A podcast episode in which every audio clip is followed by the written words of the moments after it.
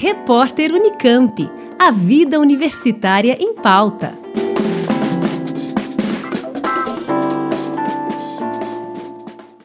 O Supremo Tribunal Federal deve julgar o rol de procedimentos da Agência Nacional de Saúde Suplementar.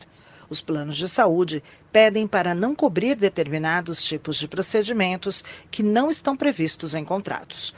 O assunto é polêmico, porque atinge coberturas de medicações, doenças graves ou raras, autismo, entre outras situações que precisam de tratamento específico. Na prática, as operadoras não são obrigadas a cobrir o que não está no rol de procedimentos estabelecidos pela ANS. A judicialização da saúde tem feito com que apenas algumas pessoas tenham acesso a esses benefícios e o pior de tudo é o custo que acarreta ao município que não tem verba e recorre ao SUS. Como explica o professor João Luiz Passador, da Faculdade de Economia, Administração e Contabilidade de Ribeirão Preto da USP, coordenador do GPublic, Centro de Estudos em Gestão e Políticas Públicas e Contemporâneas. O que tem acontecido com muita frequência são processos de judicialização da saúde, né? ou seja, as pessoas que têm doenças que a princípio pareciam incuráveis, hoje encontram tratamento, com frequência tratamentos experimentais, também com frequência fora do Brasil, e acaba cobrando, por exemplo, do Sistema Único de Saúde que custeie esse tratamento e, e só esse único paciente é capaz de consumir todo o orçamento da cidade de um pequeno município mas que o Ministério Público demanda e que os juízes têm emitido votos favoráveis, né? E aí você cria um problema, porque você tentou salvar uma vida, consumiu todo o orçamento e as outras pessoas que precisariam ser atendidas com procedimentos mais simples, né, mais tradicionais, mais comuns, ordinários, né, que acabam ficando sem acesso à saúde. Né? Primeiro vamos entender o que é cobertura exemplificativa e cobertura taxativa dos planos de saúde. A cobertura taxativa é aquela que está na lista, no rol da ANS. Nenhum procedimento fora dela deve ser atendido pelas operadoras. O professor Roberto Augusto Castelhanos Pfeiffer, da Faculdade de Direito da Universidade de São Paulo, especialista em direito do consumidor, explica. Caso prevaleça o entendimento do caráter taxativo, haverá um grande impacto negativo para os consumidores de planos de saúde, na medida em que prevalecerá é, apenas aquilo que está no rol é, de procedimentos. E há um problema sério na formação desse rol, né, que é a pouca representatividade dos consumidores. Ao contrário das empresas de planos de saúde que são extremamente organizadas, estão mais aptas a influenciar a decisão final da ANS. Nos últimos 20 anos, o entendimento dos tribunais é o de considerar a lista de procedimentos como referência mínima ou seja, cobertura exemplificativa, que concede a obrigatoriedade de cobertura para além do rol da ANS e, consequentemente, maior ônus nos preços dos planos de saúde. O professor Roberto Pfeiffer explica.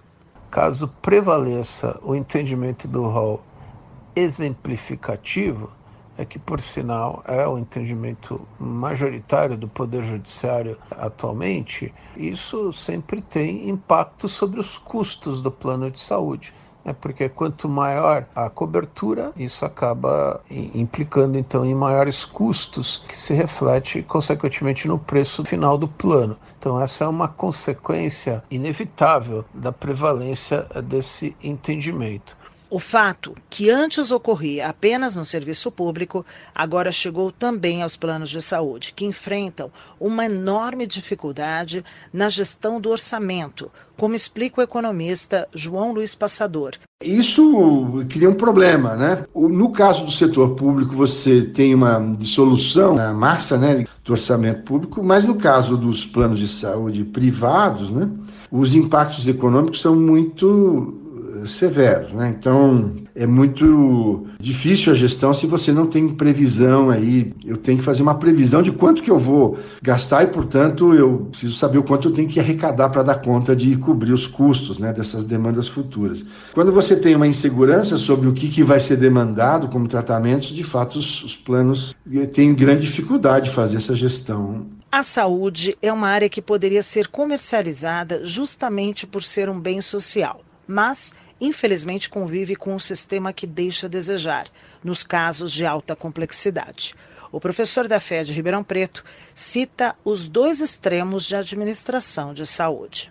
Você tem os extremos, né, desde os países escandinavos que cobrem completamente a saúde, né, mas obviamente cobram um imposto proporcional, né, sobre as rendas especialmente, e um sistema completamente de mercado como é os Estados Unidos, onde só tem saúde de qualidade quem efetivamente tem poder econômico, né, para pagar planos caros. De fato, não é um problema de solução fácil. Com base nessas explicações, qual seria a solução, já que todos os lados reclamam? Os usuários, os médicos, os prestadores de serviços. O especialista em direito do consumidor, o professor Roberto Pfeiffer, entende que o equilíbrio pode ser uma alternativa para o impasse. Há sim a necessidade de um grande equilíbrio entre todos os envolvidos sejam eles os médicos, os planos de saúde, os pacientes, para que a equação seja a melhor possível, ou seja, um tratamento efetivo à saúde e um preço acessível para os consumidores.